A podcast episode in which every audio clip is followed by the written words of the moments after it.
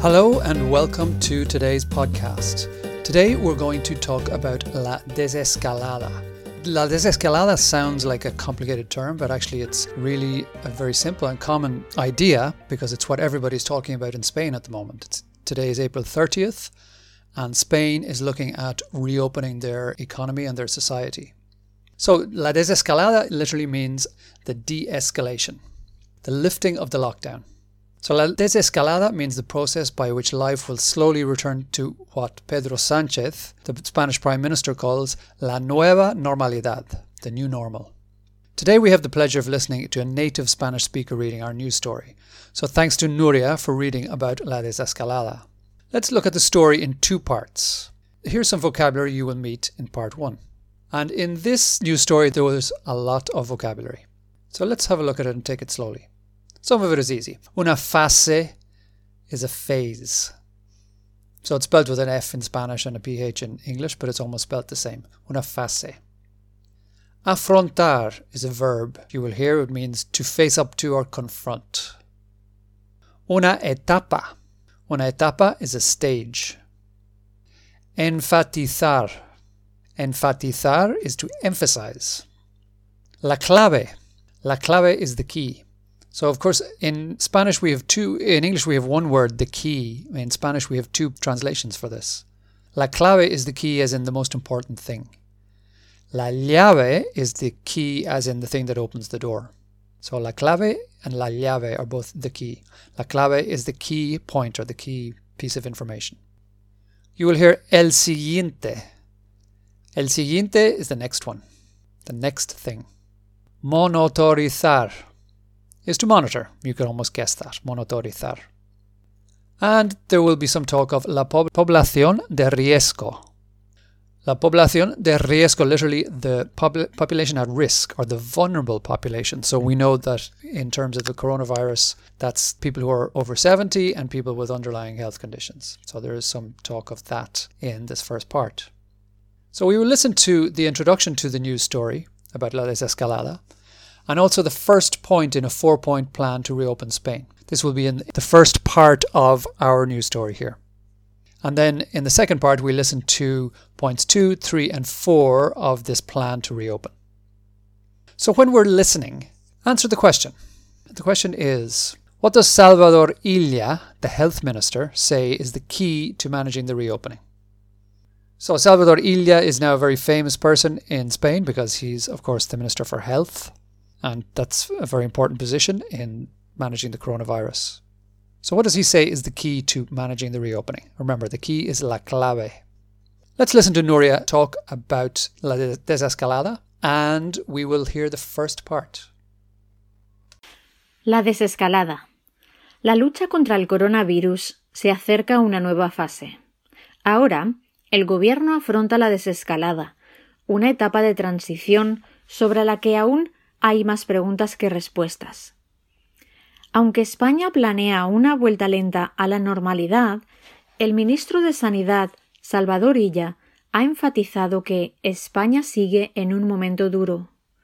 Y ya dice que la clave es analizar cada paso antes de dar el siguiente. Hay cuatro pilares en el plan para reabrir la sociedad española. 1. Un desconfinamiento secuencial, según el cual los primeros en hacer vida normal serían las personas más jóvenes y sanas, a las que habría que monitorizar mientras la población de riesgo permanece todavía en casa. So how did you get on with the question? Just to repeat, the question was what is the key to reopening Spain according to the health minister? And the key again is la clave. And Salvador Illa says La clave es analizar cada paso antes de dar el siguiente. So to analyze each step, paso is step, before taking the next one. So it's a very slow, careful, step by step approach. So the important words there were paso is a step, el siguiente, the next one. So we're now going to look at part two, and in part two, we're going to hear about the second, third, and fourth parts of opening up the society. They call them pilares. The pilares are the pillars, the pillars of the plan. So there are four pillars of the plan. We're going to listen to numbers two, three, and four in part two. So some vocabulary, again, we have a lot of vocabulary here. La inmunidad, you can guess what la inmunidad is. Immunity. Una prueba. Una prueba is an important word here in terms of the coronavirus. Prueba is a test. And in Spanish, they also use the word test, un test, una prueba. Here, they're talking about una prueba serológica. In English, that's a serological test, or what really that means is a test of antibodies. And antibodies is the next word, los anticuerpos. It's a literal translation. Cuerpo is body, so anticuerpos. So this is a test that will show if somebody has had the virus, not if they have it, but has had it in the past A couple of other words. Habilitar. Habilitar is to put into place here. To put into place, to begin, to, to start. The next word, detección precoz. This is early detection. Precoz here is has the same root as, as in English precocious. And if someone is precocious, it means they're advanced for their age, or they do things early. And in Spanish, it has a similar meaning, precoz. But in this situation, it means early, early detection is what we're talking about. El seguimiento. Seguimiento. Seguimiento comes from seguir. Seguir is the verb to follow. So seguimiento is the following. Or here, tracing. So we know we've heard, we've all heard a lot about contact tracing. So el seguimiento de contactos. The next word is imprescindible. Imprescindible means esencial or essential. It's a very common word in Spanish and it's a useful one to know. something you absolutely have to have. Imprescindible. All of this vocabulary is on our blog, listening to Spanish2.blogspot.com. So it's easier if you look at the blog while you're listening. We will also hear about la medida. Una medida is a measure. It comes from the verb medir, to measure. And a measure here means uh, a step to be taken, something to be done.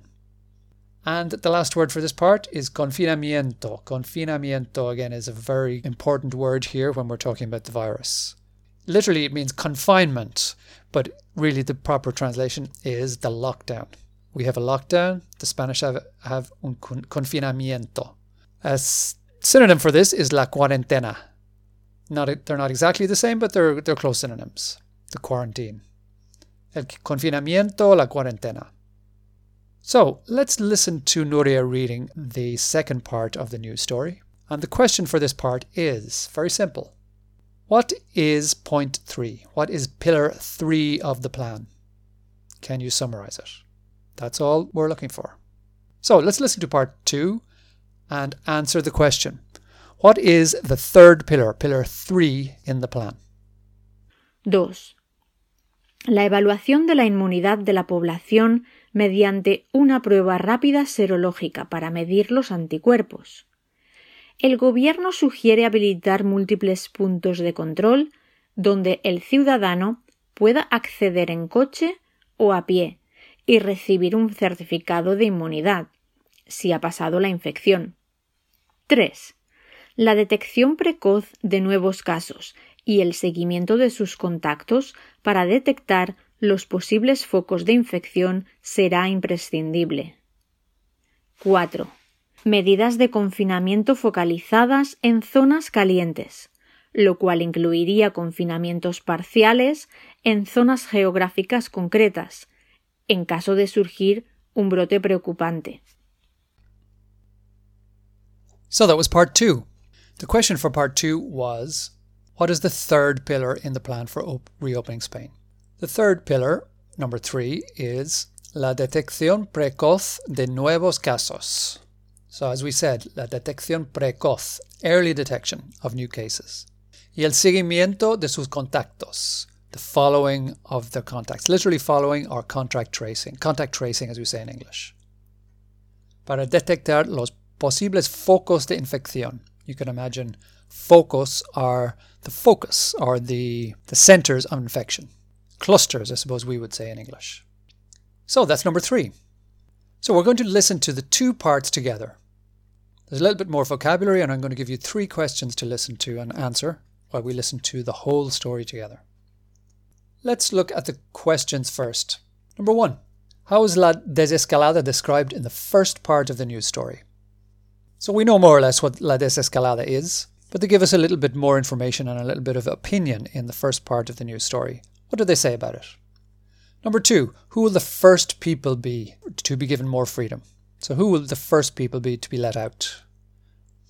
Uh, if you think about it, that's kind of obvious, but listen to the story and see what they say in it. And question number three What's point four? What is pillar four of the plan? So, can you summarize point four or pillar four? Again, just to repeat. Number one, how is La Desescalada described in the first part of the news story? Give all the details you can. Number two, who will the first people to be given more freedom be? So, the first people to be let, let out of la confinamiento. And number three, can you summarize point four, pillar four? What's in pillar four? A little bit more vocabulary before we listen. You will hear the verb acceder, acceder. Again, it's similar to English, to access. You have the ac at the beginning of both. Acceder to access. Number two, surgir un brote. Surgir means to come up or arise. Un brote, again, is another common word used with the virus. Un brote is an outbreak. Un brote. So, again, just to repeat, three questions. How is La Desescalada described in the first part of the news story? Who will the first people be to be given more freedom? And summarize point four. All of these questions are on our blog. It's easier if you look at the blog while you're listening to the podcast. Let's listen to the whole news story together and see if you can answer the questions. La desescalada. La lucha contra el coronavirus se acerca a una nueva fase. Ahora, el Gobierno afronta la desescalada, una etapa de transición sobre la que aún hay más preguntas que respuestas. Aunque España planea una vuelta lenta a la normalidad, el ministro de Sanidad, Salvador Illa, ha enfatizado que España sigue en un momento duro. Y ya dice que la clave es analizar cada paso antes de dar el siguiente. Hay cuatro pilares en el plan para reabrir la sociedad española. 1. Un desconfinamiento secuencial, según el cual los primeros en hacer vida normal serían las personas más jóvenes y sanas, a las que habría que monitorizar mientras la población de riesgo permanece todavía en casa. 2. La evaluación de la inmunidad de la población mediante una prueba rápida serológica para medir los anticuerpos. El Gobierno sugiere habilitar múltiples puntos de control donde el ciudadano pueda acceder en coche o a pie y recibir un certificado de inmunidad, si ha pasado la infección. 3. La detección precoz de nuevos casos y el seguimiento de sus contactos para detectar los posibles focos de infección será imprescindible. 4. Medidas de confinamiento focalizadas en zonas calientes, lo cual incluiría confinamientos parciales en zonas geográficas concretas, en caso de surgir un brote preocupante. So, our three questions again. Number one, how is la desescalada described in the first part of the news story? And that is just in the first paragraph here. And it is described as una etapa de transición. So, again, if we go back to una etapa, it's a stage. Transición is a, a stage of transition. Sobre la que aún hay más preguntas que respuestas. So, if we take preguntas and respuestas, they're opposites. Más preguntas que respuestas. There are more questions than answers. Sobre la que is about which. It's a kind of a slightly complex construction, but you can work it out from the second part. Hay más preguntas que respuestas. The second question Who are the first people who will be allowed out to have a semi normal life? And that's in Pillar 1. Los primeros en hacer vida normal serían las personas más jóvenes y sanas. Más jóvenes y sanas, obviously the young, younger people, and sanas, the people who are healthier. Third question can you summarize point four, pillar four? So let's read pillar four. Medidas de confinamiento focalizadas en zonas calientes. Zonas calientes is literally hot zones or probably clusters, we would tra- translate it as. So medidas de confinamiento. Confinamiento again is a lockdown. So lockdown measures that are focused, focalizadas, focused, focused in hot zones. Incluiría confinamientos parciales, So partial lockdowns en zonas geográficas concretas. So really this is all about focused lockdowns in small geographical zones or areas where there is an outbreak. And that's the last part. En caso de surgir un brote preocupante. So if an outbreak happens, a worrying outbreak happens, there will be a focused lockdown rather than locking down the whole country. So confinamiento, uh, medidas de confinamiento focalizadas. So that's the last question. Again, if you needed to stop and go back and listen again, that's a good idea. You don't have to get it the first time. Let's just revise some of the words and expressions connected to coronavirus. There's a lot of them here. Una fase is a phase. Let's see if you can remember. Una etapa, que significa una etapa. If you're not sure, go back and check or look at the blog.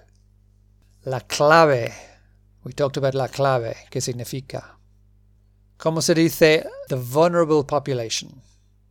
Can you remember? If you're not sure, go back and check. A test. ¿Cómo se dice a test en español? Antibodies. ¿Cómo se dice antibodies? You could guess at that. ¿Qué significa imprescindible? Imprescindible. Very important word in Spanish, very common.